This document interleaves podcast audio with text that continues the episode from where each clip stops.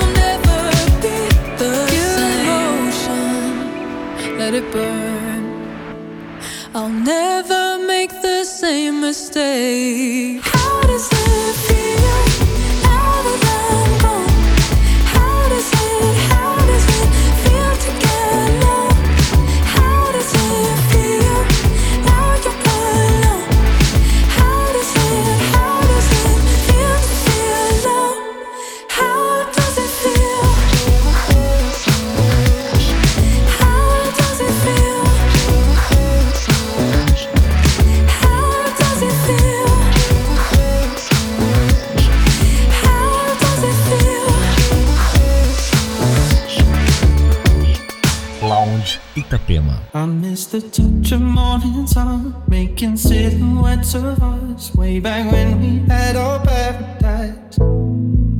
But staying out all through the night, smoking, drinking, getting high. I was wrong and I have apologized. Where did you go? What can I do? I'm working on my problems, but I need you here to solve them. Where did you go? should I say? And hope that I can make a change. Cause there's something about you keeping me sober. I was drowning in the moon.